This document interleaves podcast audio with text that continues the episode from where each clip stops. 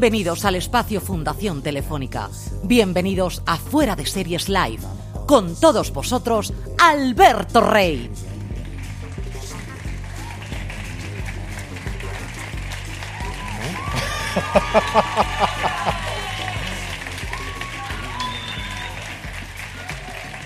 Bueno, y todavía estoy yo solo. Buenas tardes, bienvenidos al espacio Fundación Telefónica, bienvenidos a nuestro séptimo Fuera de Series Live. Es el primero de nuestro curso escolar 2019-2020, nuestra vuelta al cole y lo hacemos evidentemente con una serie que ya habéis visto, una serie teen, y hablando de series teen, series para adolescentes. Ellos también bueno, vuelven al cole mañana mismo a las 9 en Netflix con su segunda temporada, así que no os voy a hacer esperar más. Vamos a recibir en este escenario a los creadores de Élite y a dos de sus estrellas. Bienvenidos Carlos Montero, Darío Madrona, Dana Paola y Omar Ayuso.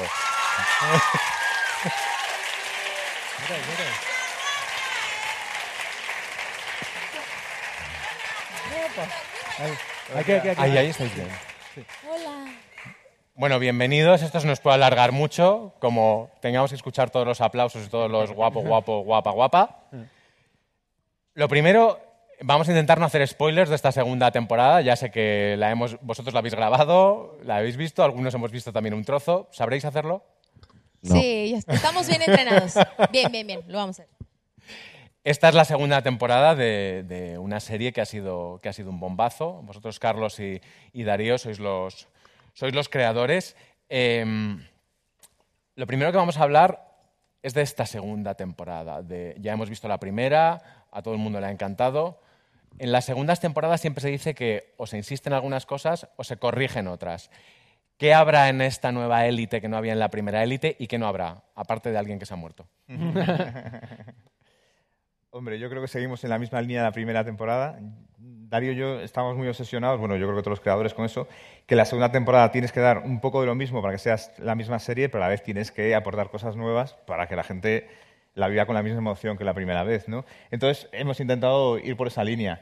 ¿Qué no habrá con respecto a la primera? Yo creo que no habrá algunos errores que cometimos. O sea, eh, yo cada vez que veo la primera temporada, no es que la vea todos los días, ni mucho menos, pero cuando la veo, siempre creo que el primer capítulo es muy mejorable porque contábamos demasiadas cosas, estaba muy atropellado y me da mucha rabia, ¿no? Porque Yo creo que mucha trama. Quemamos mucha trama. éramos Vamos a hablar del primero de la segunda temporada. Pero, pero aunque quemamos trama, yo creo que lo hacemos con mucha más coherencia y con mucha más serenidad, no sé. Eh, Omar, Dana, una pregunta así rápida. ¿Cuántas cosas podemos decir que pasan en el primer capítulo de la segunda temporada?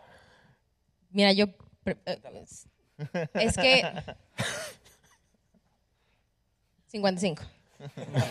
Mira, yo voy a dar un consejo. Me encanta dar consejos. Em, de verdad, van a tener que verse la serie entera como unas tres o cuatro veces para entender muchas cosas. Porque todavía hasta la fecha, nosotros que ya vimos la temporada completa, hay cosas que todavía digo, ay, mira, claro, pasaba esto y esto y esto y esto. Entonces tienen que poner mucha atención, porque sí pasan muchas cosas, pero están contadas tan bien que todo se une y todo fluye muy bien. Porque claro, además ahora las series pueden consumirse de esa manera. Puedes ver toda una temporada en un día, cosa que nadie en esta sala va a hacer mañana, ¿verdad? ¿No? Nadie, nadie va a verse toda Élite T2 un día que no hay clase. Pero mañana sale solamente el primero, ¿eh? ¿El qué? Mañana sale solamente el primero. Nada más. ¿Te imaginas? Sí. Van a estar semanalmente esta vez. Sí, claro. Tú, tú confundes. Tú confundes. ¿A vosotros a la hora de escribir la serie os altera la manera de escribir que se pueda consumir así? No, nunca lo pensamos, pero quizá deberíamos pensarlo, porque es verdad que, nosotros pensamos mucho en capítulos, en episodios, en el episodio como una unidad. Siempre pensábamos, por ejemplo, bueno, en la primera temporada este capítulo nos ha quedado mejor, este peor. Y de todos los comentarios que llegaban sobre la serie, nunca la gente hablaba de un capítulo concreto, ¿sabes? Yo creo que lo ven ya como una unidad total en la que da un poco igual que un capítulo sea más flojo o no menos, siempre que el global les interese y les vaya interesando. Pero nosotros seguimos trabajando como si esto fuera los 90 y seguimos trabajando pensando en este episodio, este episodio, este episodio, porque tampoco sabemos hacerlo de otra forma, la verdad. Bueno, vamos a, vamos a hablar de esta- segunda temporada sin, sin spoilers, pero sí que vamos a conocer algunas, sobre todo algunas caras nuevas que veremos. Ya hemos visto a, a una, en el, dos, hemos visto dos en este vídeo vídeo introductorio, pero creo que tenemos que conocer a, a otra más. Vamos a ver un vídeo.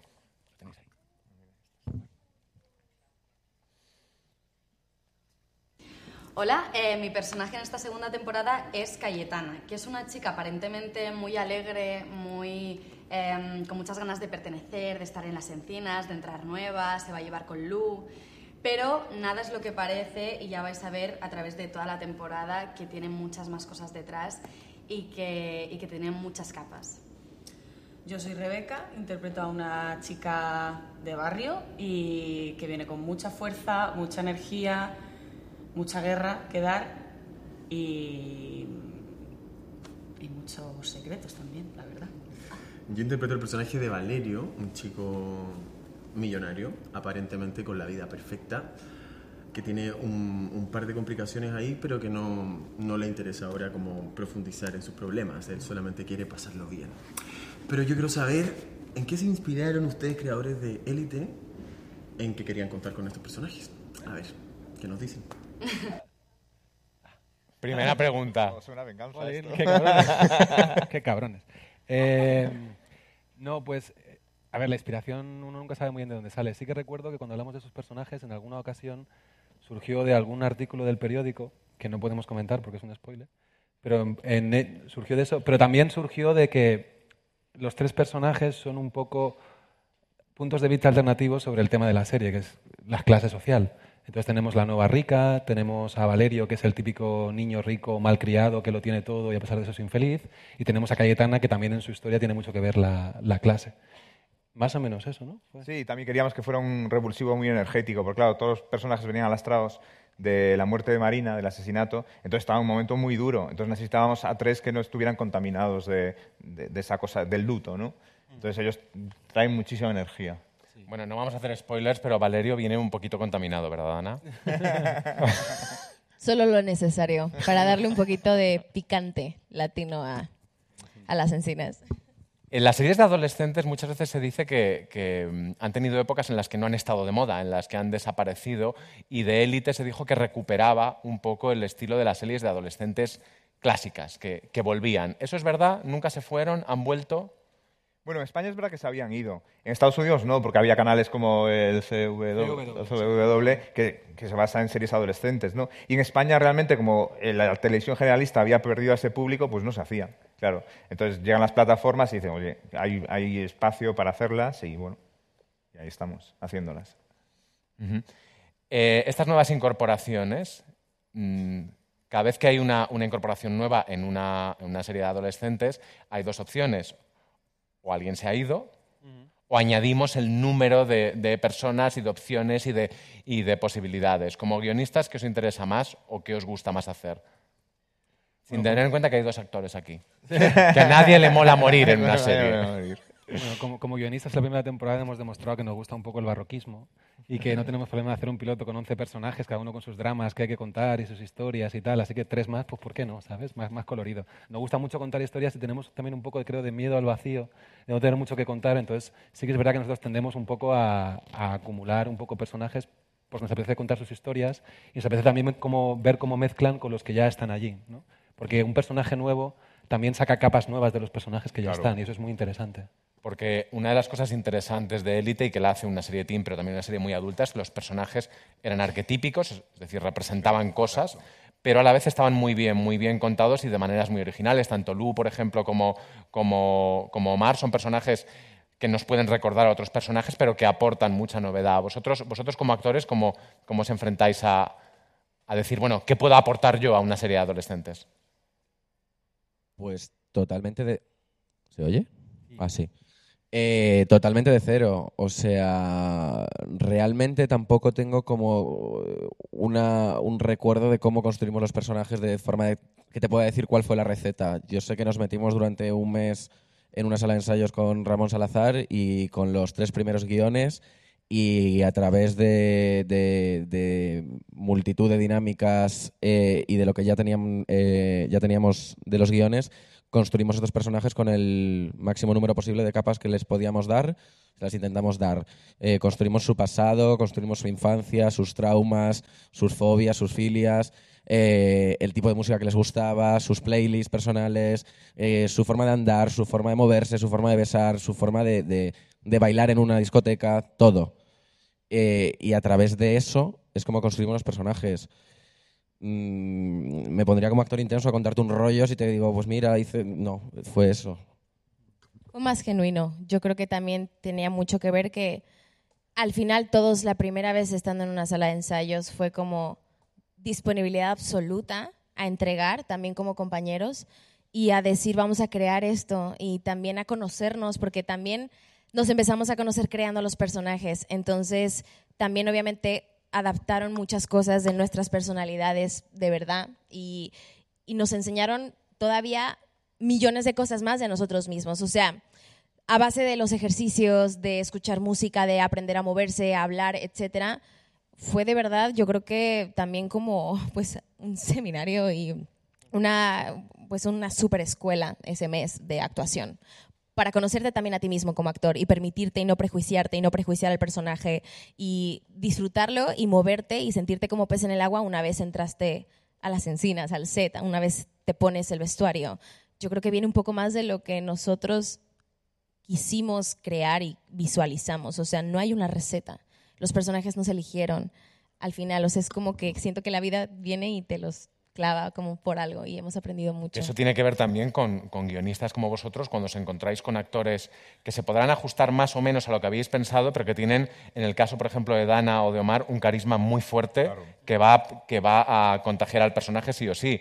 Esto a vosotros os beneficia siempre como, como Sí, creadores. Bueno, eh, te beneficia porque sabes que ya tienes mucho ganado. Sabes que el texto que le pongas lo van a defender y lo van a hacer muy bien. A veces también te perjudica porque te gustaría que fueran por un lado y ellos se empeñan en ir por otro. O sea, no porque se empeñe, pero su personalidad es tan fuerte que impregna todo, ¿no? Y a mí me encanta que un casting haya una mezcla de todo. O sea, yo no soportaría trabajar con, con todos los actores que fueran como ellos dos, ¿sabes? Porque sería como, ostras, me llevan la serie a otro lado. Pero sin embargo, me da una fuerza tremenda para capítulos o diálogos que, bueno, son más insulsos y de repente sabes que con ellos van a subir. Y eso sí, es una maravilla y es oro puro. Porque además, concretamente, en el caso de, de vuestros dos personajes, eh, eran personajes que podían caer en la caricatura con mucha facilidad y que a lo largo de la historia han caído mucho en la caricatura. La pija mala, el homosexual traumado. Es- Pero son mucho más. Sí, sí, sí, sí, sí, sí.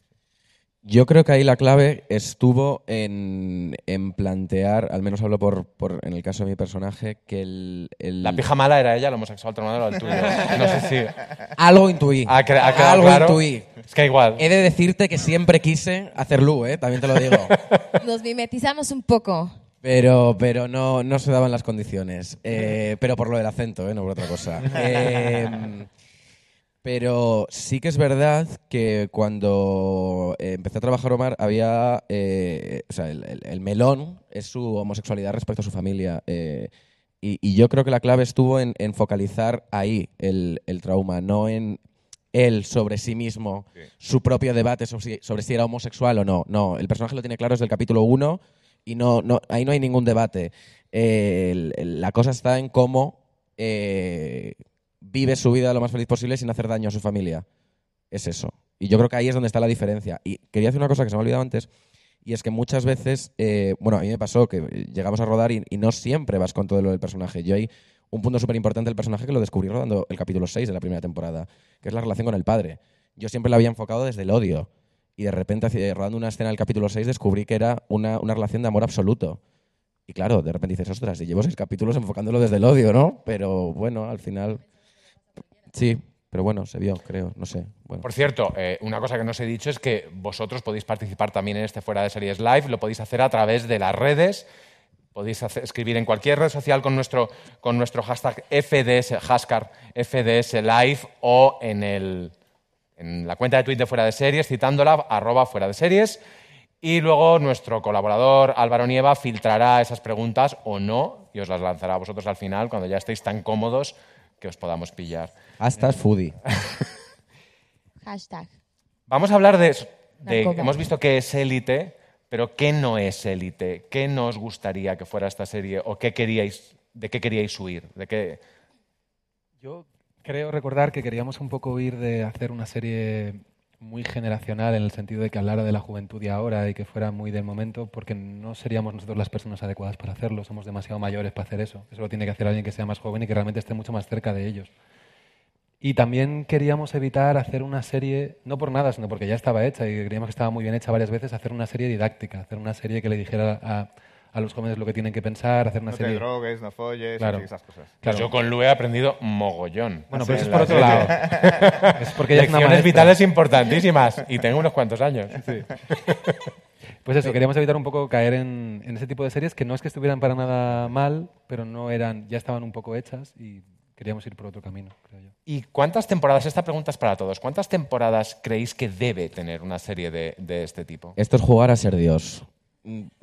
Bueno, contestad Bueno, vosotros. pues juega. Si no tengo por qué mojarme, contestad. La- las, hay que, tiene que tener las temporadas que la gente quiera. Eso iba a decir, que, Claro. que la gente quiera. El público también es parte súper importante. Yo creo que parte de la esencia también que tiene Elite, del éxito que ha tenido, es el cariño que le han agarrado y, y también el sentirse identificados con cualquiera de las tramas, con que también justo Elite no ha sido creado, de- lo digo porque estando dentro nunca fue llevado a lo superficial o a lo que creen que es la juventud o a, a lo que normalmente se vería en la televisión común. O sea, yo creo que justamente el arriesgarse a tocar y a hablar como normalmente lo haríamos el día a día y también, a ver, es ficción, es un thriller y también potencializar todo eso y meternos en tramas muy heavies eh, de una manera como súper real, cruda, genuina y también disponible para cualquier tipo de edad, porque no está solamente dirigida a un público joven, sino la puede ver cualquier persona y cualquier persona ah, puede llegar y obsesionarse con la serie y así ha pasado. Yo creo que no es un estereotipo, no es una serie común, es un todo en uno. ¿Qué pasa? Nada, que decían que no se podían spoiler, pero madre mía. ¡Oh, my God! Podéis aplaudir, ¿eh? Si queréis. ¡Bravo! Yo lo diría, élite es libertad total, es libertad sin miedo, completamente. Ya que estamos viendo semi-spoilers, ¿hasta dónde podéis llegar en esta segunda temporada? ¿Hasta dónde podéis decir, venga, así poquito, mi personaje va a... A ver, yo creo que hay un punto en el cual, o sea, te quiero decir, o sea, el que no quiera ver spoiler que se salga. Esto sale ya mañana. Que no, que no, que esto se ve Que por no, streaming. que no, cuidado, que no. cuidado, Omar. Cuidado que esto no ha salido. Están aquí los de Netflix que te, que te hacen cosas. Ah. Cambiamos de pregunta. Gracias. A ver, yo creo que cada personaje va a llegar a donde tenga que llegar para contar lo que quiere contar. Muy bien, muy, muy... Muchos datos, no datos. No, nada. no, pero espera, espera. A ver, Depende de la circunstancia en la que, por ejemplo, yo puedo decir que Lu no tiene límites. Nunca los ha tenido. Y la vida misma se los pondrá cuando tenga que aprender a hostias. Y, y es ¿las una- va a dar ella o se las van a dar? Bueno, yo creo que la vida misma, normalmente. Solamente voy a decir eso, sí. Mira, vamos a dar un pequeño spoiler. Una de las secuencias más bonitas de la temporada, sin duda, es de este capítulo, bueno, el capítulo que hemos visto antes, y es entre Lu y Omar. ¿A que sí? ¡Lumar, es real! Omar. Estos nuevos personajes que, que introducís refrescan, pero a la vez no son en absoluto de relleno. Hay un personaje, que dice, soy una, soy una chica de, de barrio que es muy disruptiva, porque es un poco la anti-Lu. Es un poco lo- el... Sí. Es todo lo contrario a Lu. Yo creo que una de las cosas que más me gusta justamente de la llegada de estos tres personajes es que lo hemos dicho en todos lados, vienen a refrescar, a quitar un poco también el luto y todo lo dar que había sido la muerte marina y todo el drama. Y de alguna manera también vienen como a espabilar un poco y a decir, vamos a cambiar de página y ayudar a que esto se espabile. Y también esos personajes también ayudan a que se descubra quién fue. Entonces, lo digo, todo mundo empieza a entrelazarse con todo mundo, relaciones inesperadas, etcétera, etcétera, y a poner las encinas patas para arriba de nuevo. Pero se acaba un poco también este rollo de yo soy, no soy, soy más que tú entre los de antes. O sea, como que hay un nivel como muy zen después de la muerte de Marina. Como que los de antes y los que eran los nuevos a invadirnos, como decíamos, los, los invasores, ¿cómo era? Invasores, invadidos Invasores invadidos. eh, se hace como algo también un poco neutral, o sea, como cuando vives una situación con las mismas personas eh, y te afecta de la misma manera, como que todo se neutraliza. Y eso es lo que ha pasado con estos personajes o con los personajes de la temporada, de la primera temporada. Y con los nuevos, pues se vuelve a torcer todo. Entonces se vuelve como a diferenciar mucho. Y, y eso ha sido también un punto súper, súper bonito mm, en cada capítulo. Yo lo que he det- detectado es que los creadores habéis. Hay, las escenas, hemos visto una escena de entrada, pero bueno, es una entrada de una discoteca, son tres, pero las entradas de los nuevos personajes, esas escenas físicamente son muy divertidas, Sí. porque entran cada uno por separado. Sí, sí, sí, queríamos darle a cada uno la oportunidad de entrar, incluso el personaje de Cayetana entra en el capítulo 2 porque queríamos que tuviera un capítulo entero para poder presentarla bien y no hacerlo todo, todo a la vez.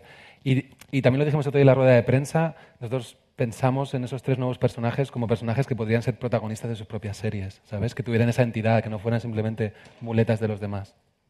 Vamos a hablar ahora de, la interpretación, de los actores, del, reparto.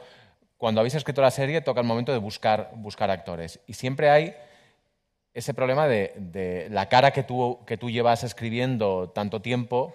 Es una cara que no existe. Luego la tienes que convertir en alguien real. ¿Cómo es el proceso de casting en una serie como Élite, en la que sobre el papel está todo tan claro?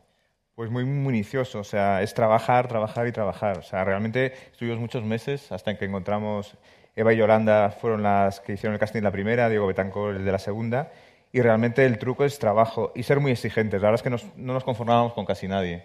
Dimos muchas vueltas y todos los actores, incluso los que finalmente fueron, hicieron muchas pruebas, la verdad. Bueno, la que menos pruebas hizo fue Dana, porque la vimos y nos enamoramos. Esa hizo estaba en México y no estaba en México, hizo una self-tape y dijimos, Pues adelante. Y la adelante, que última, vamos". bueno, Sí, la sí, sí. penúltima. La La, penúltima, penúltima, sí, sí, la sí, sí, es penúltima, verdad. sí, sí, sí. Fue ¿Y tu bueno. proceso, Omar? ¿Fue también hiciste una self-tape y...? ¿Una qué? Una cinta, una cinta abuela. Que te Ha entendido una sex tape. También, también, también. Eh, no, no, no, no. Yo presencial, presencial, presencial. ¿Y cómo es entrar? Porque Dana tiene mucha experiencia como, como, como actriz, pero para ti es el, el comienzo de una carrera. ¿Cómo es entrar directamente en una serie que se convierte en un fenómeno?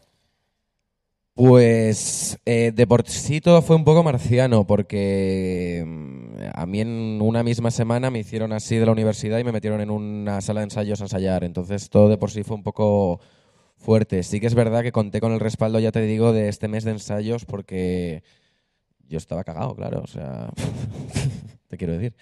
Y, y eso me, me- me reforzó mucho, pero pf, con mogollón de ganas. O sea, al final tampoco, porque nos preguntan siempre mucho como, ¿cómo es esto de que sea una serie internacional? Es que al final estás rodando en Pinto. ¿Sabes lo que te quiero decir? Que no estás, no estás pensando en, en el mundo, tú estás allí, No estás rodando sabe. y es, es una cosa como, como de, de- de cercanía y de... y de- Pero no le has pedido nunca consejo a Dana en plan de, Dana, ¿esto cómo se hace? ¿Qué va a pasar? Pe- No, todos, todos nos apoyamos entre todos. Nadie es más que nadie. Eso es algo muy bonito. Yo No, creo eso que es una cosa que a mí me da mogollón de miedo. Mira, yo llegué con un miedo horrible a sentirme juzgado, porque era el único que no tenía formación, no tenía experiencia, y, y el miedo se me pasó el primer día. O sea, ni el más ¿Tú sabías ápice que de yo no sabía que era tu primer proyecto cuando te conocí? ¿Ah, no? No. Y de hecho hasta que supe dije, ¿qué? Y juraba, juraba que llevabas varios, o sea, varios años en esto. O sea, hasta que supe, ¿qué, qué edad tenías? Te lo juro, y fue muy bonito como- porque dije, Marcelito. me encanta, no sé qué. Y de hecho fue como raro porque casi ni nos hablábamos. O sea, era como, ay, hola. Y yo era como súper tímida y así. ¿Tú? Yo me acuerdo perfectamente la primera frase que me dijo Dana Paola. Estábamos en la primera lectura de guion y el único hueco libre que había era el de al lado mía. Y llegó. Tarde, he de decirlo. Oye, me venía bajando de un avión. No, es verdad, venía de un avión. Y lo primero que me dijo es, ay chiquito, me encanta tu tatuaje de la mano. Y ahí ya me ganó. Sí, es que es increíble. De hecho, hay varios fans que ya se lo han hecho. Es, es impresionante. verdad, sí. Pero sí, hicimos un clic muy bonito. Pero a lo que iba era que los consejos o las opiniones o cualquier cosa nos lo preguntamos entre todos. O sea, es un trabajo muy en equipo. Yo creo que cada secuencia que tenemos eh, intentamos de verdad juntarnos a repasarla, a leer, a también saber qué nos sucede, qué nos genera emocionalmente, cómo estamos en esa situación, cómo veríamos tal cosa. Porque al final eh, somos, o sea, conocemos muy bien al personaje y de repente el compañero al final dice, me gustó esto, pero estaba muy, estaba muy cool lo que habías hecho acá. Entonces lo ves y dices, tienes toda la razón porque tiene sentido. Entonces nos ayudamos mucho y eso es muy bonito como, como compañero y como actor. Y lo, yo creo que lo más importante, aparte de que conozcamos mucho al personaje, es que nos conocemos individualmente mucho. Hay, hay un punto en el cual em, yo tengo un día raro y Aaron lo percibe enseguida. Y, y entonces eh, la dinámica que se genera de rodaje es distinta, ¿sabes? Entonces, de hecho, hicimos un pacto al principio, de la, al terminar los ensayos de la segunda temporada y era, por favor, vamos a ten- hacer piña los unos con los otros y, y vamos a estar a, lo que nos pase, vamos todos y a, pedirnos consejo y apoyo todo el rato. A nivel de, a nivel, eh, digo, eh, cuando uno se siente perdido eh, con el personaje, con la secuencia, con porque muchas veces te obcecas mucho en la visión que tú tienes y, no acaba de fluir y de repente llega un compañero, te da un toque y, y te da otra visión que a lo mejor ni siquiera el, el director te ha podido dar, no por incapacidad, sino por otro punto de vista. Bueno, como ya sabéis, en Fuera de Series y en Fuera de Series Live hablamos mucho de series y hoy se va a hablar concretamente de series de adolescentes, de la vuestra y de muchas otras. Y para eso vamos a invitar a nuestro escenario a la redactora jefe de Fuera de Series, Marina Such. Gran experta. ¿Cómo estáis? Y ¿Cómo vamos a hacer un Hola a todos. pequeño repaso Hola a todos. de las series adolescentes a lo largo de los últimos años. Sí. Empieza, Marina. Eh, no voy a empezar yo. Mírate por dónde. Vamos a hacer un, un pequeño cambio. Porque como antes hemos visto a los tres nuevos actores que van a, a entrar en la temporada 2 de Élite, voy a dejar que sean, que sean ellos, que sean Georgina Amoros, eh, Claudia Salas y Jorge López, los que nos cuenten qué series de adolescentes eh, les gustan a ellos, cuáles han visto.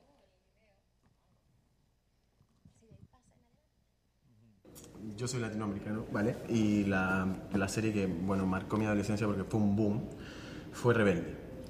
Porque también era musical, entonces, nada, veíamos la serie, era también un, un colegio, eh, cantábamos las canciones, llevaba tu coreografía, tacatá, entonces, bueno, era muy buena y, y todos teníamos el personaje que queríamos ser y jugábamos y recreábamos la escena del colegio, como que sí, me marcó bastante. ¿La versión argentina o la mexicana? La mexicana, güey.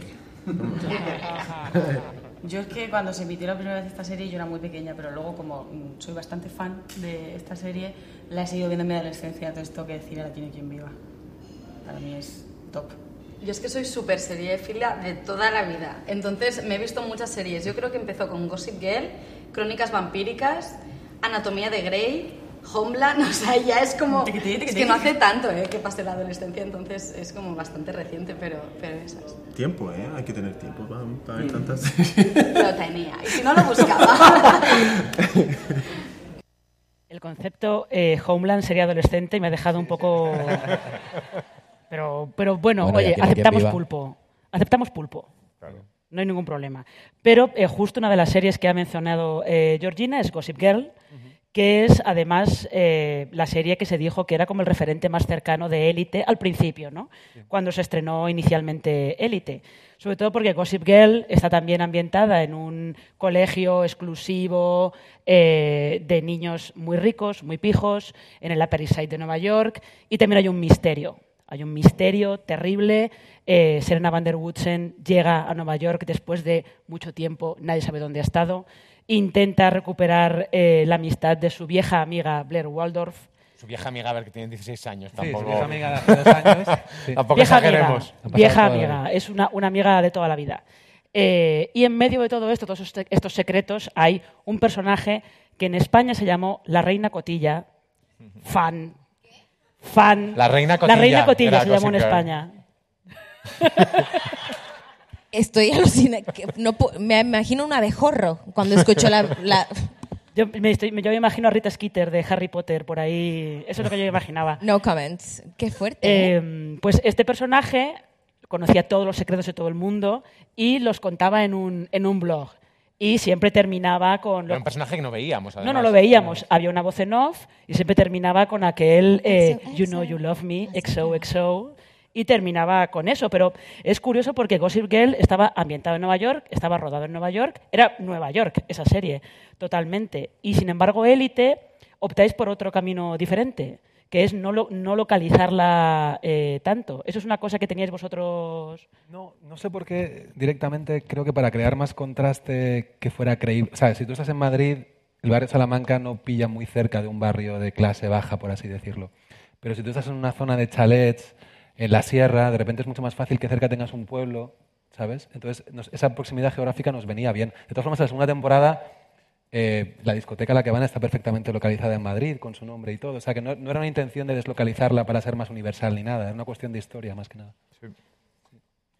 Pues, aparte, ya, te- quedaos con Gossip Girl, misterio, personaje que no se ve por ninguna parte. Pues tenemos otra serie en la que también hay un personaje muy misterioso que tampoco se ve por ninguna parte, que se llamaba A. Esta serie es Pequeñas Mentirosas.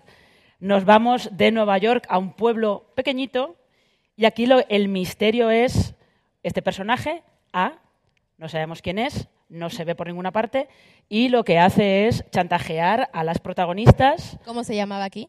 A, simplemente. No, ¿La serie se llamaba A? No, la serie se llamaba Pequeñas, Mentirosas.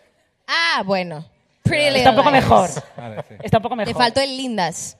Sí. Pretty, because they pretty. Muy. Sí, pero ya yo creo que ya era demasiado. Pequeñas mentirosas bonitas ya era como un poco. Pequeñas, lindas y mentirosas. Es como una canción de. Shakira, ¿no? Sí, sí. Sí. Habría estado bien, eso creo que no lo pensaron. No lo pensaron.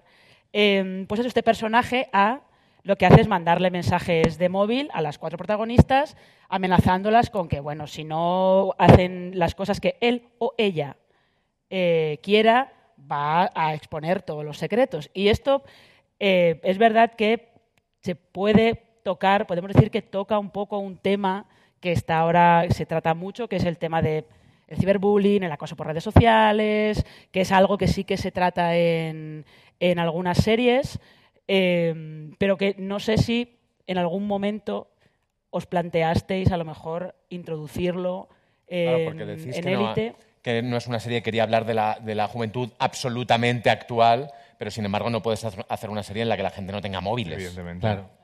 Sí, no, o sea, nosotros buscamos los conflictos más interesantes para gente en el año 2019 y en el año 2019 pues ese es uno de ellos y de momento no lo hemos utilizado, pero quién sabe si lo vamos a utilizar. Pero dentro se habla, ¿no?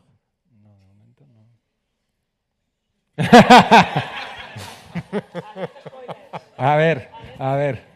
Que le hemos dicho que no suelte spoiler y está Nada, de- nada, nada, nada. Estáis viendo cómo un actor pierde su contrato con Netflix por momentos. Y después dicen que no necesitan guionistas. Necesitan a los guionistas todo el rato. Todo el rato los necesitan. Pero ese tipo de, ese tipo de mm, conflictos que no estaban en, en vuestra adolescencia o no estaban en la mía y ahora sí que están, a la hora de escribirlos, ¿cómo os enfrentáis a ellos? Pues igual que nos enfrentamos al conflicto de un personaje que tenga 70 años y ha vivido una cosa que nosotros no hemos vivido. Nos ponemos en su lugar, empatizamos con él, nos preguntamos qué haríamos nosotros, cómo nos comportaríamos y cómo sería estar en esa situación y cómo reaccionarían los diferentes personajes. No hace falta tener la edad para entender cómo se comportaría alguien que ha sufrido ciberbullying, por ejemplo. No es necesario.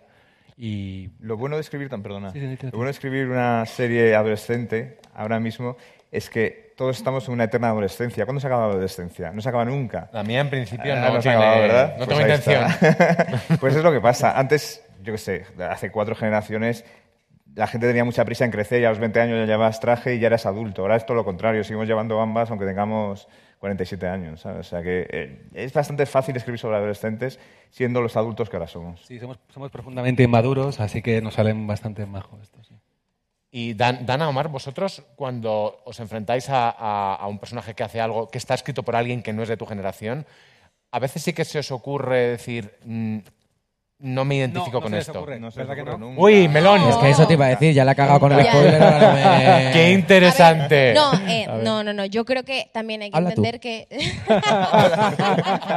Yo creo que hay que entender que son también, eh, lo vuelvo a decir, es ficción. Al final también hay muchas tramas que están potencializadas también. Somos, como dice Ander en el tráiler, somos chavales jugando también a ser adultos, a también tener situaciones que a veces también uno cuando tiene 16, 17 se quiere comer el mundo, se cree invencible y también eso crea un poco también eh, esta parte de, de lo increíble o de lo que no puede ser factible o que no puede ser 100% real. Pero eso es lo divertido de ver a estos personajes involucrados en esto. Pero, a ver, las situaciones no es porque el- no las pase un, chico o una chica de 16 o 17 años. Yo creo que más bien son ciertos tipos de expresiones. Nosotros somos eh, igual, a ver, yo no tengo 16, tengo 24 y hay cosas que al final yo alucino con la juventud de hoy, de, veo a chicas de 16, 17 que parecen de 35. Eh, es muy heavy, pero yo creo que es justo eso, el no... Nuestro público, gracias. Gracias. No subestimar tampoco al adolescente, porque son mucho más inteligentes de lo que nos imaginamos. O sea, hoy en día los jóvenes son también el futuro de- del- del mundo, son quienes están salvando muchas cosas, de quienes están haciendo movidas, etcétera. Ana, no te No se no te subestima. No, no, no, lo Es digo. que raja la tía. Querían que hablara, ¿no? Pues estoy hablando. No, esto no, no lo he dicho al final, pero es que han juntado a las dos personas del reparto que más hablan. Sí, eso, eso pedimos. Pusimos un tweet, de hecho, de eso, ¿te acuerdas? Bueno, al punto es que sí, no- de repente hay ciertas Sí, expresiones sí. o cosas que sí cambiamos, pero justo como por decir, oye, pasó esto, pero sí se basan mucho en situaciones 100% reales que han pasado y que pasan en la actualidad. Yo quiero decir una Vosotros cosa. mi- miráis, por ejemplo, las noticias, el... Perdón. Pero ¿esto funciona o no? Es que me estoy rayando todo el Que sí, que sí, no se te oye, Vale. se te oye. Eh, Dana tiene un mecanismo que anula tu micrófono. Brujería mexicana. Eh, bueno, ¿qué iba a decir? Ya, sí. Eh, no, eh, a ver, los conflictos de los personajes de élite sí que es verdad que son un poco... A ver, o sea, todo el rollo este de la muerte, los dineros, las bodegas, tal y cual. Pero al final no deja de ser una metáfora de cómo el adolescente visualiza sus propios problemas. Quiero decir, al final, yo al menos cuando tenía 15 años, eh, que me dejara un novio era eh, como lo que vive Polo por haber matado a Marina, ¿eh? Entonces al final no deja de ser una metáfora. ¿Sabes? Potencializado, claro. Yo- yo me Qué bonito eso que has dicho, Ma. Muy bien. Gracias. Vamos a hablar ahora de una serie, vamos a a ir un poco atrás a una serie relativamente reciente, pero en la que no había esos conflictos porque no había redes sociales, porque los móviles se usaban menos. ¿Cuál es esa serie, Marina? Pues es una serie que hay una persona en, este, en, esta, en esta mesa que la conoce perfectamente porque la creó, que es física o química, eh, creada por Carlos Montero. Hace más ruido. A mí ¿El me encanta cuando dicen, esa era la buena, esa era la buena. Y yo, que esta también la he hecho yo. pues no, esa era la buena. Pero eh, es verdad que el Instituto de Física o Química era un poco más normal, Bueno, más o menos, más o menos, los chavales eran un poco más normales y sí- lo que sí que es verdad es que en su momento hubo bastante controversia por la manera en la que se eh, tocaban determinados temas o la manera en la que eh, sus personajes se enfrentaban pues a lo que todos los adolescentes se enfrentan, pero igual los padres no quieren ver, ¿no? Por ejemplo, pues el sexo, las borracheras, las adicciones, el racismo también. yo ayer vi un clip de, de la serie que la directora pilla a Gorka con cocaína y dice, eso es cocaína. Y dice él, no, ketamina. Digo yo, íbamos fuertes ya entonces. ay, ay. Pues sí. De física o química, además, salió toda una cantera de, de actores. Las series adolescentes tienen esta eh, tradición de generar generaciones completas de, de intérpretes. Qué bien, ¿no? Yo vaticino que de estas saldrán todos. O sea, de, de- de física salieron la mitad y fueron para adelante y tienen carreras estupendas. Yo creo que de estas saldrán todos. Porque el nivel interpretativo de élite está muy, pero muy por encima de lo que estaba en física. Pero muy por encima. Uy, cómo te oigan algunos de No, nuestros invitados verdad, anteriores, pero es verdad, pero es verdad. famosísimos Están- ahora. Están muy bien. O sea, en élite no hay ni uno que esté mal. Ni uno. ¿Tiene algo que ver con esas dinámicas que se generan? De tener todos más o menos la misma edad, interactuar todos los todos, prácticamente todos los personajes con todos los personajes.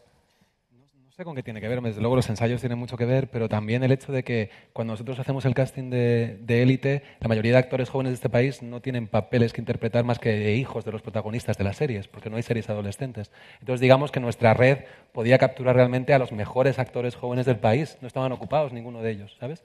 Y creo que eso nos vino muy bien, aparte de los ensayos, aparte es que son, joder, que son muy buenos. El otro día nos preguntaban si nos enorgullecía eh, mandar la marca España a través de esa serie a otros países. Y yo decía que no sé si la serie en sí misma es marca España, pero a mí lo que me enorgullecía más es pensar que estos actores, a partir de ahora, porque les han visto en todo el mundo, van a poder trabajar por todo el mundo. Y eso es, eso es maravilloso.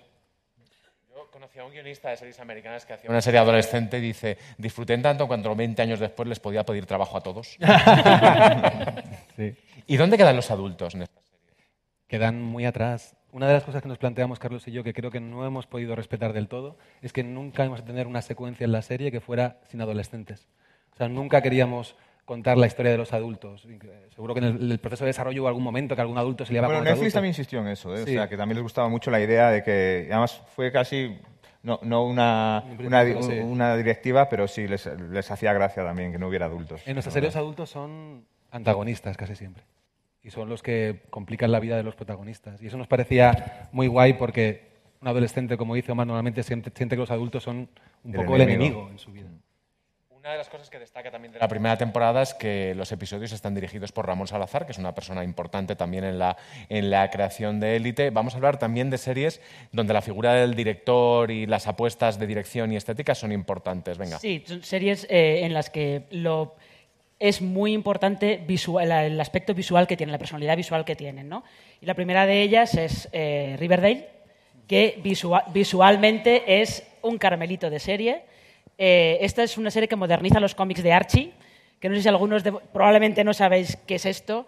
Son unos cómics americanos muy clásicos de finales de los años 30. Nosotros Eh, tampoco estábamos vivos a finales de los no, años 30. No estábamos vivos en los años 30. Eh, y lo que pasa con Riverdale es que los modernizan y lo modernizan haciendo básicamente que sea eh, Twin Peaks, pero con eh, adolescentes. Y además Riverdale es una serie que sabe que es una serie y que sabe que los espectadores sabemos que es una serie, que es el giro definitivo. Y está llena de referencias, además referencias algunas como muy locas, tipo melodramas de los años 50, eh, el terror de los 70 y de los 80. Incluso algunos actores que interpretaron adolescentes en series adolescentes de los 90, aquí interpretan a, A los padres, sí. Los padres de Archie son Luke Perry, Descanse en paz, y Molly Ringwald, que era una actriz de las, las comedias adolescentes de John Hughes de los 80. Eh, lo que pasa es que, como digo, Riverdale sabe eh, visualmente, tiene muy claro lo que quiere siempre mostrar, y yo creo que en Elite también está muy claro, eh, como que visualmente es muy claro que estamos viendo un thriller, más que otra cosa. Sí, tiene un, Sí, ¿no? elemento, tiene un elemento un poco, un poco oscuro, que también nos separaba un poco de otras series del mismo estilo, pero tampoco fue nunca una... Hombre, sí queríamos ser muy estéticos, eso sí estaba muy buscado, y Ramón lo buscaba, Dani de la Orden lo buscaba, y nosotros también, sí queríamos. O sea, y no hay un plano feo en la serie, eso es verdad. Sí. Yo quería recalcar yo que, que- que- que también Dani de la Orden eh, dejó su huella, participó en los ensayos y, y- y, bueno, eso, que también que Dani de la Orden. Tu contrato con Netflix va volviendo poco a poco. No. No, es verdad, porque sí, han hecho, hicieron un súper buen Ay, equipo. ay. Y de hecho en esta temporada también se une Silvia Kerr, eh, que también es una gran directora, que también fue como también un- una frescura, es como si ta- si también hubiera entrado a la sensibilidad. ¿Notáis mucho la diferencia de un director a otro director? Sí, Sí. sí. Claro, sobre todo en, en la forma de relacionarte con él o con ella y en, y en la forma de recibir las directrices, sí. Y, y- y yo creo que eso es un punto a favor también, porque eh, al final yo es que soy de los que piensan que la, la visión única de una sola persona en un producto artístico es, es, es, eh, no, no pu- puede llegar menos que la- cuando entran en juego muchas más visiones. Y de hecho en los ensayos, ya te digo, de la primera temporada estaban Dani y Ramón, y en los de la segunda estuvieron eh, Ramón y Silvia, y, y, y Dani también, y, y eso. Y yo creo que enriquece. Sí, también se hace un poco más dinámico para nosotros también. O sea, si tú te das cuenta, obviamente como actor sabes qué planos son de quién, cómo dirige cada quien. Eh, es muy bonito también darte la oportunidad como actor de recibir otro tipo de dirección. eh, porque tienen su sello en cada uno de los capítulos, cada uno, ¿no? O sea, puedo decir que de esta temporada uno de mis capítulos favoritos es el capítulo 5. Es increíble. O sea, bueno, aparte del 1, que es espectacular. Y, Y el dos, y el tres, el cuatro, dos, y el el siete, 2, el el ocho. 4, el 5, el 6. Todo, todo. Georgie. Tranquila que se los van a meter todos mañana. Sí. Si Élite es un thriller, nuestra siguiente serie es un noir. Sí, es un noir. Además, eh, esta serie se llama Verónica Mars. Eh, es una serie que se convirtió en una serie de culto porque la hemos visto cuatro, básicamente. Eh, y en este caso, eh, Verónica, Verónica Mars además es una serie bastante particular porque, como decimos, visualmente es cine negro, es un noir. Eh, su protagonista es un adolescente de 16 años, pero podría haber sido Philip Marlowe o Sam Spade, un detective de estos clásicos de Humphrey Bogart sin ningún problema. Sobre todo porque cuando la serie empieza, Verónica ha pasado por el peor año de su vida. Ha muerto su mejor amiga, asesinada, nadie sabe por quién. La violaron en una fiesta y ella no recuerda nada. Y su madre abandona a su padre. No está mal, ¿eh? No está mal. Para empezar una serie no está mal. Y ella se dedica a trabajar como detective privada porque lo que quiere es averiguar quién mató a Lily Kane, que era eh, su mejor amiga.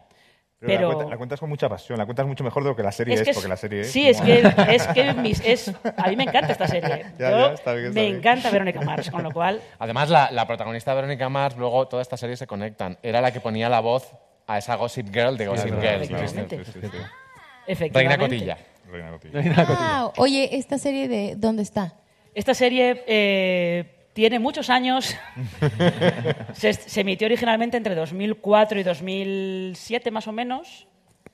Y lo que pasa es que, eh, como los fans somos muy pesados, volvió con una película que pagaron los fans y ha vuelto este verano con una miniserie de ocho capítulos de Hulu, que ya Verónica ya es mayor y Tiene hijos, se casó, se divorció, Tema, se le los murió el fans marido. pagan cosas. No, no. Esto quedaos. Sí, Ya. los fans pagan cosas, que das esta idea. futuro. Eso es interesante. Pero lo que nos interesa de Verónica Mars sobre todo es lo visual, ¿no? que visualmente es, eh, tiene muy claro que es cine negro y con lo que vamos a terminar es con una serie que visualmente probablemente sea es como la evolución definitiva de la serie Steam y es la apuesta visual del año, yo creo, claramente, que es Euforia, eh, que es eh, una, una serie que... Esos aplausos como a medias me parecen No, un no, aplaudir, chutrerío, ¿eh? aplaudir, aplaudir. No he Aplaudir. visto ninguna de las series que has nombrado. No pasa nada, mi trabajo es verlas. No pasa nada. series adultas. Eh, no, pero Euforia, lo bueno, lo curioso que tiene Euforia es que eh, visualmente eh, su creador, Sam Levison, dice que es muy personal para él. Él ha, ha puesto en Euforia todo su historial de drogadicción, problemas de inseguridades, de ansiedad, todo. Y él lo que cuenta es que eh, visualmente lo que pretende es mostrar cómo cuando tú eres adolescente y eres joven, lo que te pasan muchas cosas, tienes muchos sentimientos, pero no sabes expresarlos, no con palabras. Entonces la serie lo expresa a través de esta estética tan, tan marcada que tiene y además encima eh, toca como temas, como ya digo, muy serios porque su protagonista, su protagonista es Rue, que es una chica de 16 años, que es drogadicta, ha salido de una clínica de desintoxicación y ella no se quiere desintoxicar directamente. Con lo cual la cosa ahí, pues, van pasando muchas cosas. Me han No contado que la has visto. Y la hemos visto, tú también la has visto. sí, sí. sí, ¿Qué os parece? A mí me gusta mucho. a mí me gusta menos. Yo puedo decir que a mí se me hizo un poco difícil de ver al principio. A ver, no, primero fue como muy raro me- meterme en el primer capítulo e intentar digerirla, fue difícil. Pero, Pero, luego entras. porque luego, luego te atrapa. Y, y me gusta mucho, eh, de verdad, el trabajo que hay dentro eh, es, es espectacular. Eh, pero justamente yo decía, bueno, es muy heavy poder comparar cualquier serie porque cada una tiene su esencia. Está muy marcada. Elite tiene mucho su esencia. Y yo creo que desde el año pasado, antes de que justamente saliera Euphoria y todo esto, tenía ya su sello. Y de ahí fueron saliendo más y más y como que cada quien tiene ahí como su guiñito a una serie adolescente, pero yo creo que es muy cool también que cada una defienda lo que tiene y Elite lo defiende a tope. Entonces yo creo que es muy, muy guay.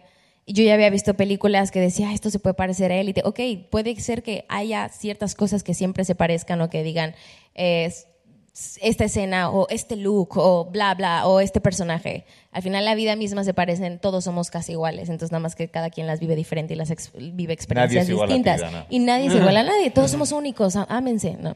Eh, whatever. Pero decía que justamente este, este, esta serie me vino como a mover como yo. Si yo, si yo pensaba que Elite era cruda, esto es crudo, pero sashimi ahí. O sea, Porque vuestra relación con las series adolescentes, Omar, Dana, ¿cuál, cuál es? ¿Cuál- ¿Cuáles habéis visto? ¿Cuáles os han influido? Evidentemente todo el mundo ha visto alguna serie teen. Glee. Claro que sí. Sí, sí, Glee, Glee. Glee me, a mí me, me marcó mucho, justo porque amo cantar y todo esto. Entonces, para mí era como muy heavy. Glee sí fue algo que me marcó. ¿No te gusta Glee? No, no he dicho eso. No, es que no la, es que no la he visto. Bueno, pero no también tiene que ver mucho con, con que hay mucha gente que no le gustan los musicales, ¿eh? Y es normal, claro. Pero yo, a mí me encantó, me encantó, me encantó, me marcó muchísimo. Eh, Gossip Girl, por supuesto, en su momento me marcó un montón. Y Rebelde también, lo tengo que decir. Sí.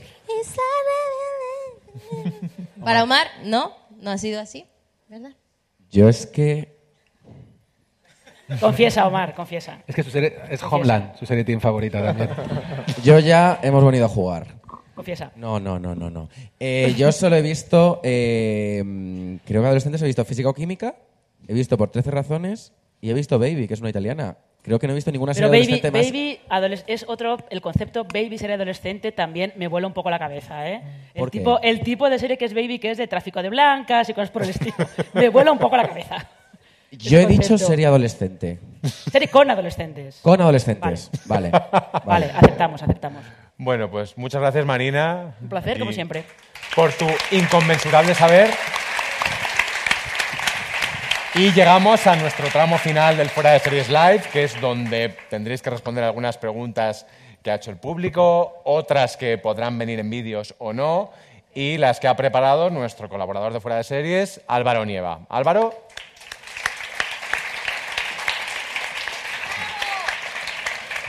Mira, se hace robar. ¿Dónde estás, Álvaro? ¿Dónde está Álvaro? Pues Álvaro está, la están peinando. La- Álvaro la están peinando. Ok, bueno. eh, Cuéntanos algo, Dana. Canta, canta. Venga, va, que no has hablado nada. Oye, Venga, Pablo. ese- es el Venga, momento. que queréis un acústico.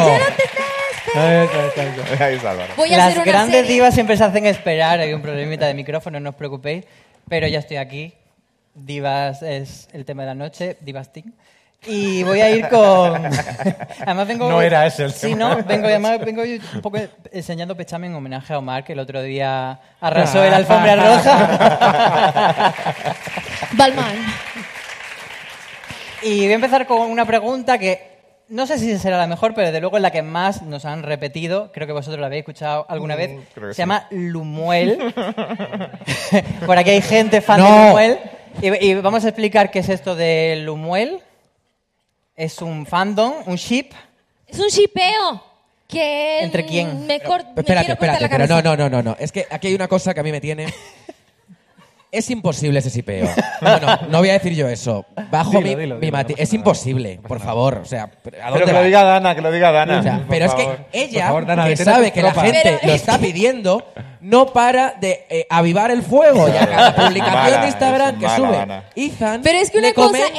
es Dana e Ethan y otra cosa muy diferente es Lu y Samuel. Y Dan y yo nos llevamos muy bien y tenemos un, un chiste que yo le digo Ethan Laurán y él es y él me dice Dana mi mexicana y ya. Pero fue muy chistoso porque el año pasado subimos la foto y fue como wow sí que hagan juntos y bueno estuvieron ahí todo el No, año siguen, siguen, escribiendo siguen. Por eso, di- di y de repente no. yo dije bueno pues vamos a seguir un poco el chiste y el chiste se volvió mundial, ¿no? Básicamente. Entonces, Entonces, Carlos Darío, eh, ¿queréis hacer un statement aquí de decir sí o no? que vean la segunda Lo- lo- temporada. Lo hicimos, lo hicimos el otro día y que nos quedó un poco así. No, a ver, como statement, hacer peticiones del oyente a creadores en general no es muy buena idea porque ellos van a seguir su instinto a la hora de contar historias. Hacer peticiones durante que escribes 10 mensajes al día a alguien es contraproducente porque directamente no te va a hacer caso. Y luego le leí el otro día a James Gunn, el director de Guardianes de la Galaxia, que le preguntaban en Twitter eh, si él atendía peticiones del público en plan de personajes, canciones y demás. Y él decía que prefería darle al público lo que no sabían que querían en lugar de lo que sabían que querían.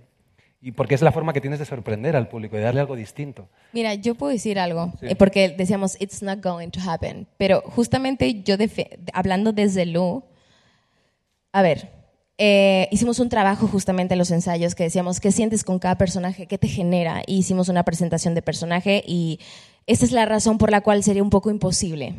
Para mí, eh, Samuel es como, como un roedor. Y desde la muerte de Marina le agarré respeto. Una rata. Una rata Es la callejera. rata del A la instituto. que Tren Marcelino, pan y vino. Eh, no, para mí era como, después de que todos estos ensayos y vimos la evolución también de, de Samuel, bueno, que Ethan ha hecho un trabajo increíble y vemos la transformación a un Samuel mucho más oscuro, Lu le empieza a agarrar también un poco de respeto y dice, "Mm, muy bien, si este tío va así, ok, eh, y empieza como a guardar y por eso empieza a ver esta neutralidad. Pero ella siempre va a intentar, como lo dije en una entrevista, ella es como un pulpo. Entonces va viendo a ver a quién estrangula para poder lograr lo que quiere o La para quitar a alguien de su camino. O sea, O esto sea, va de animales. Claro, y Lu es básicamente alguien que es muy difícil de contener o de que alguien, eh, para cazar una presa, Vamos, que no. que no, Que, que es difícil, pero, jamás. pero, pero, Que igual se muere. no, literalmente puedo decir, eh, nada es lo que parece. Nada es lo que parece. Tienen que ver la segunda temporada porque todos los personajes se relacionan con todos. Es que ni siquiera eh, estamos en el mismo colegio, en el- la misma aula. Estamos involucrados todos en un, eh, una cosa nueva, que es lo que sucede en el primer capítulo. Pues no tenemos autoridad. Entonces, otro, Jefe sois vosotros. Otro shipeo que ha nacido antes ya de que veamos la segunda temporada es Luerio o Jordana. A ver si sabéis quiénes son. Luelio. Luerio es. Ah, Luelio es Valerio y Lu. Y Valeria vale, y. Jordana es Jorge y Dana, que ya esto me fascina que ya se lleva a la vida real y todo. El Jordana sí. Jordana es muy además que es como eh, un sí. gentilicio, pero bueno, también lo podemos Sí, eh, sí, a ver. Eh, Jordana 100% súper bonito. Nosotros nos, hacíamos- nos reíamos mucho con los shipeos porque cuando estábamos pensando, Jorge y yo decíamos, ¿y cómo va a ser el shipeo de Luis Valerio? Y de repente vimos uno que decía Bacrecia. y dije, it's not going to happen. O sea, Bacrecia me vi yo pintada de vaca y, o sea, no, no, no, no, no. no. Una vaca siempre será una vaca. Y el de Omar y Eh, Aaron es Omander, muy conocido. Eh, nos preguntaban en redes, concretamente Twins Art Rich, si habría spin-off, si tú te gustaría que hubiese un spin-off solo de Omander, de vivir su amor. Estoy enamorada de Mander. Yo esto lo dije el otro día en una entrevista que me decía, ¿cuál que querrías que fuera el futuro de Omar y Ander? Y yo dije que rompieran Ay. y que, eh, y que se fueran a la universidad y compartieran piso y fueran mejores amigos, porque creo que es el destino lógico. Yo creo que, bueno, me, me puedo equivocar, ¿no? Pero es que con 16 años ya el amor de tu vida. Lo siento a los que piensan que ahoga a su novia ese amor. de- Qué bonito O nos sea, ha quedado si, esto. si yo estuviera a día de hoy con la romanticismo. persona con la que estaba con 16 años, no, no, no, voy, no. voy a decir una cosa. Alguna vez hemos fantaseado en la sala de guion, porque hablamos de muchas cosas, de muchas historias y tal, con esa posibilidad. Y era la historia que está contando Omar. Sí, sí, sí, sí. Sí, porque, pero como mejores amigos, además, ¿sabes? Nos hacía mucha gracia. Por supuesto que luego en ese spin-off pasaría de todo y a lo mejor acababan juntos otra vez, quién sabe. Pero como de entrada esa historia de alguien que conoce a alguien con 16 años, se enamora, una cosa muy intensa y ya no están juntos, pero son la persona más importante de la vida del otro, era súper bonito. Yo les veo eh, a los dos en el sofá con el grinder. Bueno, tampoco te emociones, vamos a calma, ¿eh? Oye. ¿cuál te gusta? No, ese ya fui yo, no, el que sigue, no, ese no. Pero esto de, se suele preguntar mucho, ¿qué personaje le daréis en un spin-off? ¿Vosotros tenéis en mente ampliar el universo Elite ramificándolo o queréis centraros Es que- en- Sí, Díganlo ya, Luis, Luis Omar. Es que no depende de nosotros en realidad, depende de, depende de Netflix. Bueno, eh, claro, en el momento de que Netflix os pusiese la pasta, ¿vosotros os gustaría que alguno saliese? Sí, nosotros, o sea, creemos que los personajes tienen suficiente entidad como para ser protagonistas de sus propias series y de irse por ahí y de repente seguir a, a Guzmán en Oxford, a Lu en Nueva Nueva York, York. donde se quiera ir, a, a Omar, sé dónde. Y, y eso sí, o sea, podría verlo perfectamente. Bueno, Omar con Ander en su piso mirando Grindr los dos juntos en el sofá. Vale, hablando de todo esto de, de Omar y Ander, hay una, una persona que quiere hacer una pregunta, que es mi tocayo Álvaro Rico. ¿Claro? En vídeo, tranquilos. el personaje de Omar, que aparte de, de Ander, ¿quién es el personaje que más le atraería a Omar? A Omar persona- personaje. Puede- bueno, como tenéis el mismo nombre, puedes decir las dos cosas. Yo he venido aquí a hablar de mi libro. A ver, eh,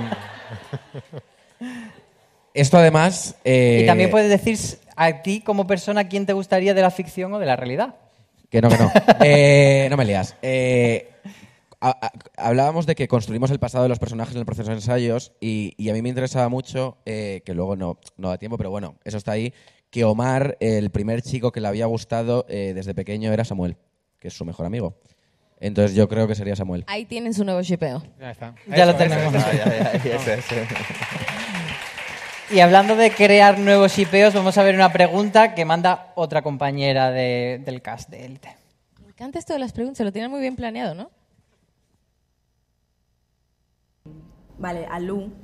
Eh, eh, que Lu y yo creemos que hay algo ahí mm, entre Carla y Lu, porque Lu se pone muy celosa cada vez que Carla está con un chico y, y tienen como a veces un tonteo y un pique, evidentemente no hay nada, pero yo propongo que, bueno, que algún día pues se planteen tener algo juntas, que qué opina Dana de ello, que sé que lo hemos hablado, que os cuente. Qué That's my bitch. Eh, fíjate que en algún momento sí, eh, siempre como que Esther y yo fantaseábamos y decíamos, es que básicamente ahí había una secuencia de como nos echábamos el ojo y yo me ponía súper celosa también, que porque yo era muy obsesiva con, con ella y con Polo y con sus novios, decía, claro, es que te maltratan y ella también conmigo en esta temporada, bla, bla, bla. Eh, y de repente mm, dijimos, bueno, es que yo creo que realmente están enamoradas una de la otra dejan a todos los tíos con los que han estado, ellas, mujeres empoderadas, juntas por siempre. Después de poneros una escena lésbica y no querrán. Ya sabes Sería esto. una cosa muy hot. Creo que sería increíble. Darle ha dicho Carlos que si os ponen una escena lésbica igual no queréis. ¿Te comprometes a que si te la escriben... Mira, mira, mira, ya está, ya está dudando. ¿eh? Ya está dudando. Por la boca, bla, bla, bla, pero Yo luego... creo que entre amigas se queda, está guay. Eh, una pregunta que dice Idol Spain, que viene un poco a raíz de lo que habéis hablado de esto de la fama, es ¿cómo fue la primera vez que os pararon por la calle? ¿Qué sentisteis? ¿Tú te acuerdas? Bueno, pues Naciste famosa. Eh, a ver, es que yo tengo diferentes experiencias, porque obviamente cuando yo llegué a, no me acuerdo la verdad la primera vez que me pararon en la calle, tenía cinco años, pero eh, me pasó algo muy fuerte, que justo cuando llegué a España para mí era como increíble poder tener como una cierta, estar un poco de incógnito, el salir a la calle, poder hacer cualquier cosa y sentirme un poco más libre que, por ejemplo, en México no puedo salir a la calle porque no me gusta y porque es inseguro y porque no, se puede. Pero acá me dio la posibilidad como también de sentirme como muy libre, como muy en casa. Y, me pasó una vez que justamente estaba súper, súper desarreglada y yo iba casi, casi en pijama. Eh, y justo fue de... Pero aparte ni siquiera había sido por élite, fue por una novela que había hecho yo, que se había transmitido aquí, que era de La Doña, que hice yo. Eh, y fue muy fuerte y de repente fue una y me dijo, tú eres la hija de la doña. Y yo la veo y me dice, hola. Y yo, hola, ¿qué tal? Me dice, es que se acabó de ver tu novela, me encantó, la están pasando ahora. Y era justamente que se estaba, antes de que se estrenara y te se estaba pasando aquí la doña. Eh, y fue muy loco y dije, ah, qué cool, gracias. Guay. Entonces fue como, de- y ya después con Élite fue alucinante. La gente casi no se me acercaba porque creían que realmente era como Lu. Entonces me pasó también con compositores, amigos. De hecho, esto es una anécdota muy chistosa. La canción Oye Pablo la escribí justo de a raíz de una situación que, me- que es verídica, de un fail muy heavy, que le di mal mi número de teléfono al amor de mi vida. Eh, sí.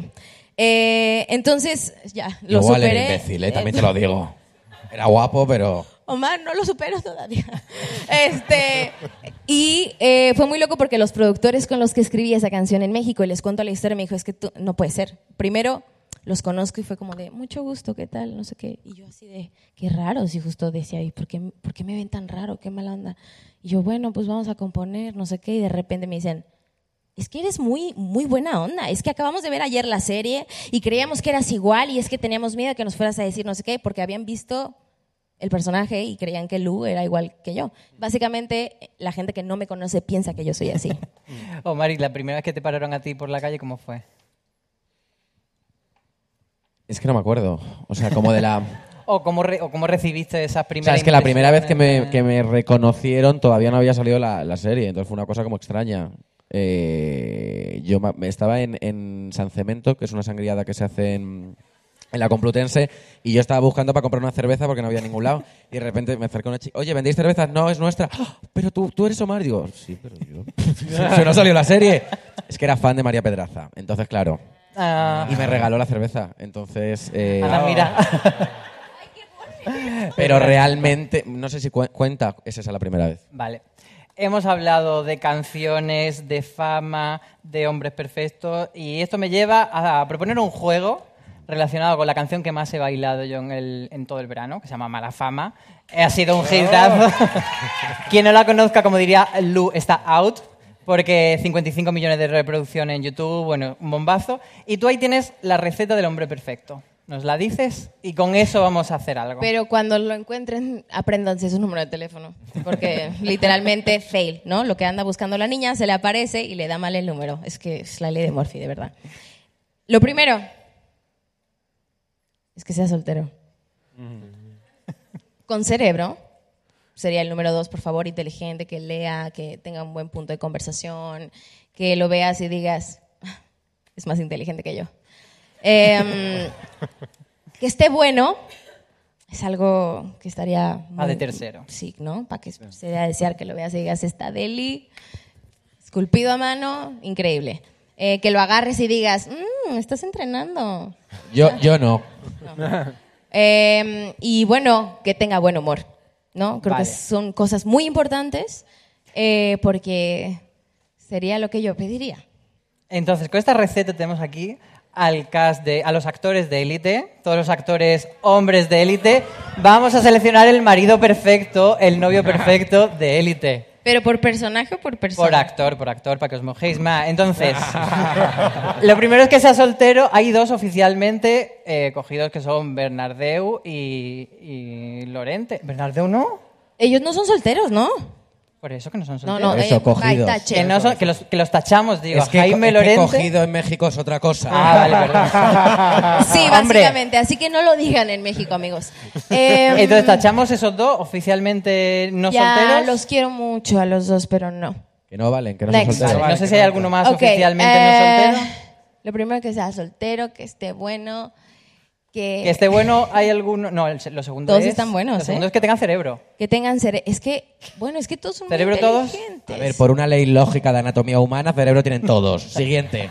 Vale, entonces hay que mojarse ya, porque estamos llegando a semifinales. Que esté bueno va de tercero. Elegid cada uno uno. A mí táchame. A ver, también te quiero decir, es que la belleza es muy relativa. Que esté bueno en lo, lo- lo que entendemos como belleza normativa, queremos Pero decir. no, no, para, prin- Bueno, para es un mojarse. estereotipo. Bueno, bueno es que te Es una guste. canción. Bueno para ti, bueno para ella. ¿Cuál elegiríais? Uno cada uno. Para que pasemos ya a semifinales. Yo elegiría. Yo me lo voy a quitar ya. Yo me quedo con Piper. Muy bien. Sí, a ver. Aarón, Aarón ya está cogido, así que dime otro. Jorge, 100%. Jorge, vale, entonces tenemos semifinal entre ellos. ¿Mejor humor para zanjar? Mejor humor, Álvaro. No, no, de ellos dos. Ya veis, eran los dos buenorros, Ah. entonces... Ay, Jorge. ¿Quién es el más graciosito, el más payasete en el set de rodaje? Ahora habla, ahora habla. El más bromista. A ver, Jorge es muy simpático. Tiene siempre como. O sea, es como que nosotros tenemos muchos chistes locales, ¿no? Latino vibes, básicamente. Pero eh, es alguien muy simpático. Yo con Aarón casi no he convivido como en plan de coña de, ajá, sí. Y con, bueno, con Jorge sí. Al final es con quien más he tenido relación últimamente y, y es muy divertido, muy divertido. Nos, somos, estamos muy loquitos, la verdad. Entonces, ¿certificas a Jorge como el marido perfecto según mala fama? El marido, no, pero bueno, no me novio. cases, espérame. El novio.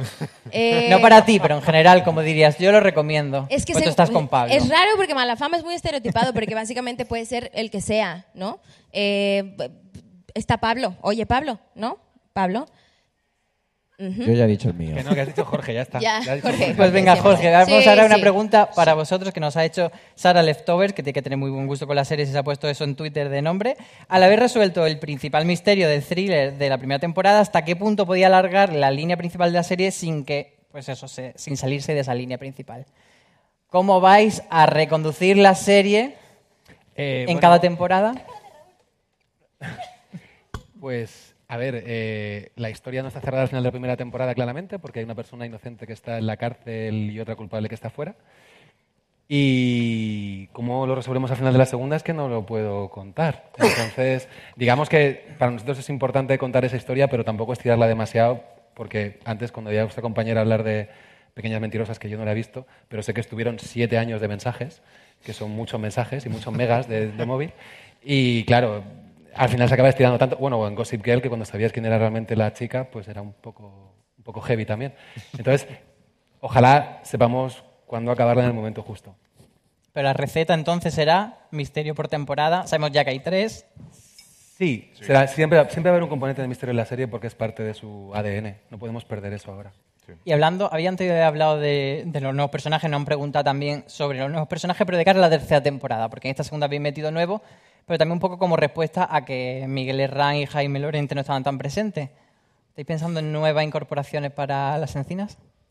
Sí, claro, sí, sí, habrá, habrá. ¿Y qué, qué tenéis en mente? ¿Nos podéis dar una pinceladita de, de cómo subir el alto voltaje? Porque Pues ya que sea soltero. You got it, babe. Mm. No, pues eh, personajes que nos sirvan para contar las historias que queremos contar y, y para contar más matices dentro de, de la serie. Es que tampoco podemos contar mucho más porque está aquí la gente de Netflix y nos acribilla. Sí, ni que fueran asesinos. bueno, Nos preguntan también, hemos hablado antes de primeras veces, eh, eh, que cuál, ¿cómo fue la primera vez que visteis a vuestros respectivos crashes en ficción? O sea, tú a, a Bernardeu y tú a Aaron Piper, ¿qué sentisteis? La Tu primera impresión de Bernardeu. La primera vez que vi a Miguel en mi vida. ¡Buah! Pues. Ya está. Pues fue en el salón de ensayos, donde los conocí a todos. Sí, bueno, los estoqué antes de llegar a cada uno. A Ethan fue el primero que vi en la Me tele. cómo lo dice con toda la naturalidad del mundo. Sí, los estoqué a todos. Eh, a Ethan lo vi en una serie que estaba haciendo un... O sea, dije, ay, yo voy a hacer algo con él. Y luego fue a Miguel, al primero que vi, lo vi muy rubio, muy rubio, muy rubio. Dije, es muy rubio. Eh, y a Omar también fue como de los primeros, sí, y por eso le dije del tatuaje, porque me encanta. Eh, bueno, eso. Miguel, muy guapo, muy lindo también. Hicimos super click desde un principio también. Yo fue en el casting y, mm, y además con, pasó una cosa muy bonita. Em, yo cuando llegué dije, ¿qué me suena este chico? ¿Qué me suena este chico? ¿Qué me suena este chico?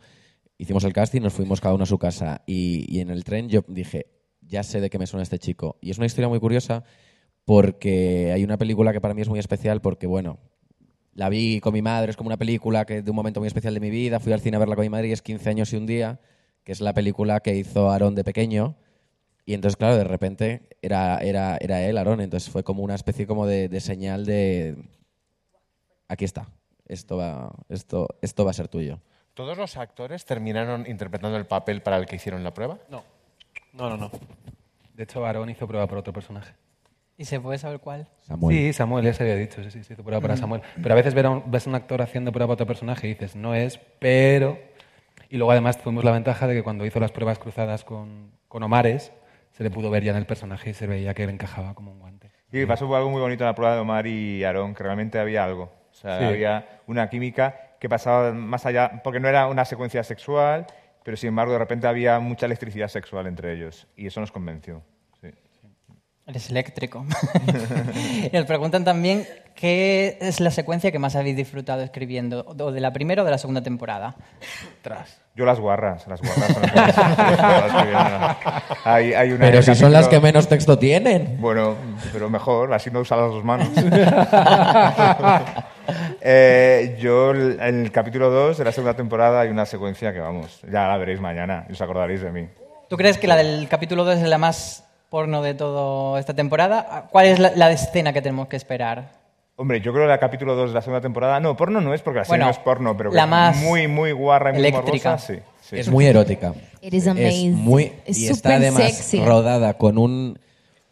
Con un... No, no, no, no, no, no, no, pero de verdad está rodada con, con una elegancia, es, es preciosa, es, es divertida es también. divertida y es muy, es muy morbosa.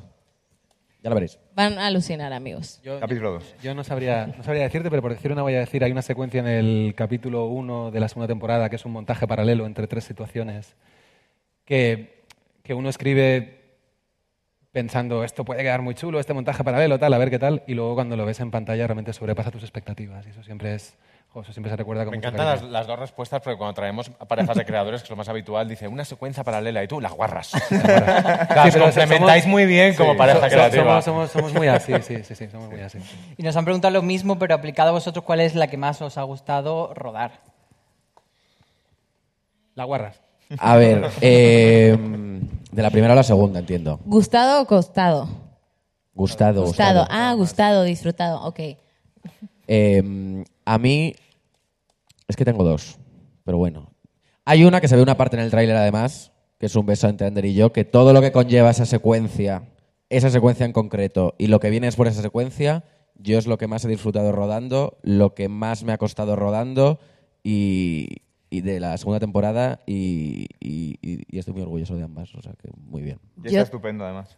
Yo tengo dos momentos muy heavies, que es en el segundo capítulo igual. De hecho, acaban de pasar una foto de ese momento donde estamos Guzmán, Cayetana, Valerio y yo. Es de las secuencias que más he disfrutado. Eh, fue un día muy mágico, o sea, fue todo muy cool. Fluyó increíble, teníamos una canción que no se me quita la cabeza y cada vez que escucho esa canción me recuerda a esa secuencia y tengo también muy marcados los momentos. Fue súper bonito, la luz era hermosa, todo lo que pasaba era súper bonito. O sea, como que lo tengo como en un súper, súper, súper eh, highlight.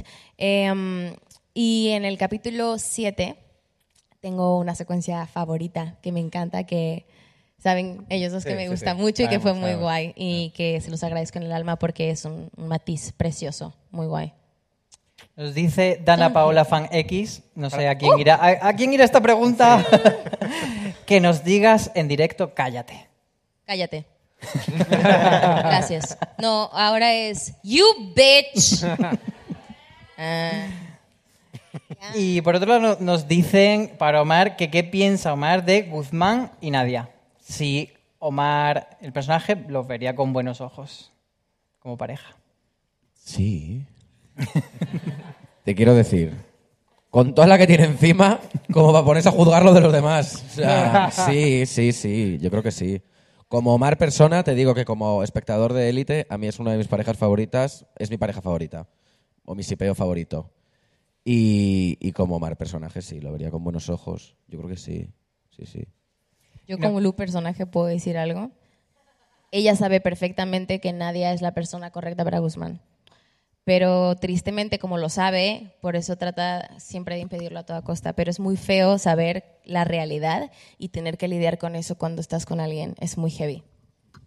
Y una pregunta que nos llega de Antonio Rivera, que es colaborador de Fuera de Series, que ya ha visto estos dos episodios. Dice que si se ha interna- internacionalizado más esta segunda temporada por dos detalles muy concretos, que en una se da la mano en vez de dos besos, que es como se haría aquí en España, y por otro lado que la música, pues eso, en los primeros capítulos es, no hay tanto Zetangana y tanto, sino que es como música más internacional. ¿Habéis eso buscado? O... No, no está para nada buscado. No sé, lo- no sé cuándo es lo de la mano, la verdad. No tengo ni idea. Eh, que se dan la mano en lugar de darse dos besos, pero no sé muy bien. en- no- Ah, ah, No sé, sí, no sé. Ah, Rebeca y Ah, Samuel. Rebeca y Samuel, es verdad que se dan la mano, no sé por qué. Ah, no sé por qué, no. Sí, Pues ella, que va con ese rollo como un poco no, que- fue una cosa, fue una Me cosa de parecería de dirección. todas formas maravilloso que alguien hubiera dicho, daos la mano porque eso va a hacer que la serie sea más internacional. O sea, wow. Lo triunfa en Noruega. Estaba a punto de hacer yo un chiste con manos que no voy a contar. Veis mañana la serie. Y luego lo de las canciones, lo de las canciones tampoco. Eh, Hay Melendi a tope a partir del tercer episodio. y- Melendi, Melendi no, pero esto, Eh. esto voy a dar una exclusiva. Esto es una exclusiva. El tercer episodio empieza con una canción de Concha Velasco. ¡Qué maravilla! O sea, ¿para qué más? Yo puedo decir que eh, esta temporada el soundtrack es increíble, increíble, increíble. De verdad lo disfruté mucho. O sea, yo creo que cada canción está perfectamente bien pensada para cada secuencia. O sea, te entra muchísimo y, y obviamente la música es creo que una parte súper importante de Elite siempre y sí, es increíble. Y he de decir, no voy a decir la canción, pero es de un grupo español. Y es el final del capítulo 7, Sí, que es un final soberbio de Dani de la Orden y que es una canción que es, es- para mí es de los momentazos de, de la, de la temporada. Como estamos ya acercándonos al final del evento, nos preguntan precisamente que cuál es el final soñado para vuestros personajes y si vosotros pues también os podéis decir dónde os gustaría que acabase Elite o hacia dónde. Yo tengo clarísimo. Es lo que he dicho antes, de irme a la universidad, mejor amigo de Ander, pero totalmente con una relación sana con su familia eh, y, y, pues eso, llevándose muy bien con ellos. Ese es mi final deseado. Yo de final deseado, yo creo que Lu tiene muchas lecciones por aprender, pero sabiendo que es una mujer independiente y que podrá lograr lo que quiera y que, no sé, me encantaría que se fuera a vivir a París o no sé, o sea, pero que pudiera saber que, que tiene mucho más que dar. O sea, es que no, no tengo pensado, pero que pudiera tener a alguien realmente en quien confiar, o sea, que dejara también de prejuiciar y que se llevara a un amigo querido o eh, de verdad irse con su hermano a conquistar el mundo también. O sea, yo creo que podría ser un poco también porque es heavy también el estar 100% solísima por la vida. ¿Y vosotros, creadores, dónde- se graduarían? ¿Cambiarían? ¿Se irían? Pues no sé qué decirte. Es que sí, ¿sabes lo que pasa? Que espero que nuestro final soñado sea el final real de la serie, entonces no lo vamos a decir aquí. Eh, yo, yo creo que lo que sí que queremos es que haya mucha diferencia en cómo los personajes empiezan en el capítulo 1 de la primera temporada y cómo acaban. Eso sí que nos gustaría mucho. Que hubieran evolucionado y hubieran cambiado y sus vidas fueran muy distintas en, en todos los sentidos. Pues con esta nota tan bonita hemos terminado este séptimo Fuera de Series Live. Gracias, Carlos. Gracias, Darío. Gracias, Dana. Gracias, Omar. Gracias, Álvaro. Muchas gracias, por favor. a todo el equipo de Espacio Fundación Telefónica, el equipo de Fuera de Series, a Marco de Comunicación, a nuestro servicio de traducción del lenguaje de, de signos. Levantaos, por favor, conmigo. A- y sobre todo a Netflix, a su equipo de comunicación y especialmente a Diana Pérez, sin la cual esto no habría sido posible. Gracias. Y os esperamos el día 25 de octubre en el mismo sitio, a la misma hora. Estaremos con Leticia Dolera y su nueva serie Vida Perfecta. Gracias.